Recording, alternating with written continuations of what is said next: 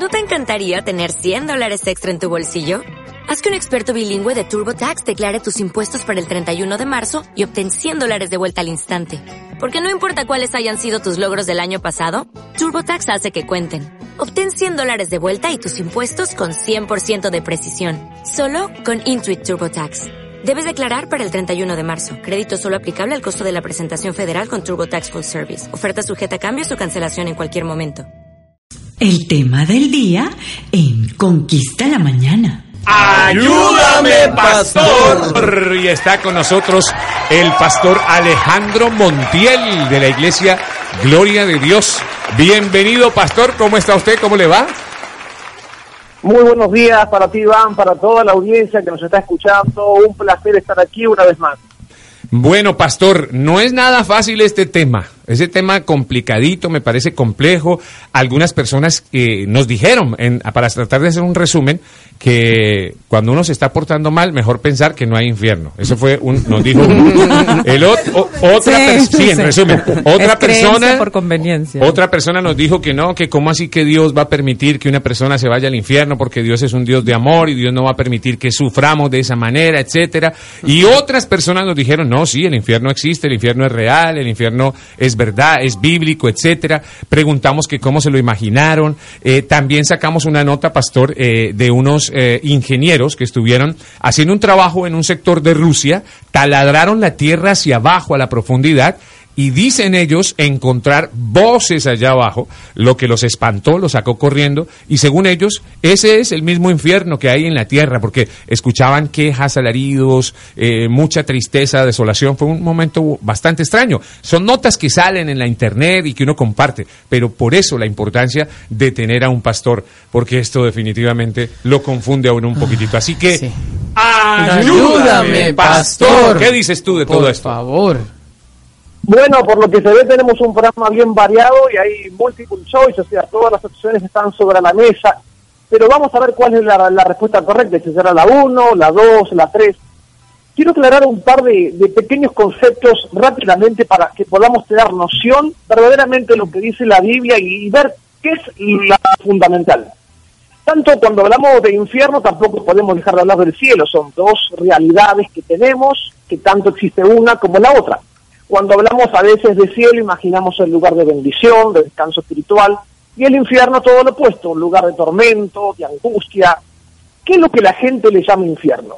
Infierno muchas veces utilizamos el sinónimo, como cualquier otra palabra, que lo aplicamos a la vida diaria. Mi hogar es un infierno, mi matrimonio es un infierno, la situación que estoy viviendo en la vida es un infierno.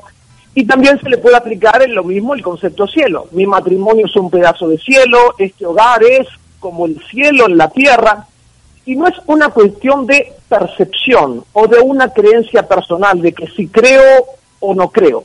Me dijeron una vez, una persona dice, yo no creo en el infierno. Mucha gente piensa eso, es una postura que válida que la gente piensa, yo no creo. Pero esta percepción va más allá de una creencia personal. Hay muchas cosas que en realidad no podemos creer y que no creamos no significa que no existe. Algunas personas dicen, yo no creo que mi sobrino pueda salir adelante. Que no lo crea no significa que no sea posible. De pronto el sobrino sale adelante, aunque tal persona no lo creía. Y a veces es más cómodo no creer en el concepto del infierno, no creer en esta realidad del infierno, por un motivo de conciencia, ya respondo la pregunta número dos, o pensar que si ya sufrimos mucho, o estoy sufriendo mucho, entonces cuando me muera no voy a sufrir más. Y cuando uno está haciendo cositas equivocadas es más fácil creer, bueno, yo no quiero el infierno. Pero que no crea no significa realmente que no existe. Otro de los conceptos que vamos a derribar ahora es que si Dios, siendo un Dios bueno, no me va a mandar al infierno. Dios en realidad no manda al infierno a nadie, es una decisión que tomamos a nivel personal por el estilo de vida que vamos siguiendo. Por ejemplo, una persona que decide suicidarse, otros preguntan, ¿por qué Dios permitió eso? ¿Por qué Dios permite las guerras? ¿Por qué Dios permite que mis papás se separen? Y Dios no es que permite o no permite, son decisiones personales que la gente toma. Cuando una persona llega al infierno no es porque Dios la mandó ahí, sino que fue una decisión personal en su caminar diario. Y el creer también que si Dios es bueno, no dejará que vayamos a un lugar, es porque todavía no lo hemos conocido a nivel personal en nuestra vida y hay una relación distante. No hemos tenido la, bendición de poderlo conocer, como lo conocemos muchos de nosotros, como nuestro Señor y Salvador. Y Dios eh, muchas veces eh, permite que la gente pueda llegar a estar. Ahora, que alguien haya sufrido por mucho tiempo, no significa de que porque ya sufrido, porque ya sufro, no voy a sufrir más en, la, en, el futuro cuando ya estemos muertos. De pronto hay gente que ha sufrido porque pasó un divorcio, porque perdió una casa, porque de pronto se le murió un familiar, pero de pronto, aunque sufrió mucho, se vienen a cobrar las deudas y no tiene que ver una cosa con la otra. Se puede sufrir mucho y seguir sufriendo mucho más. Ahora vamos a enseñarte cómo el infierno, bíblicamente, la Biblia dice que es algo real.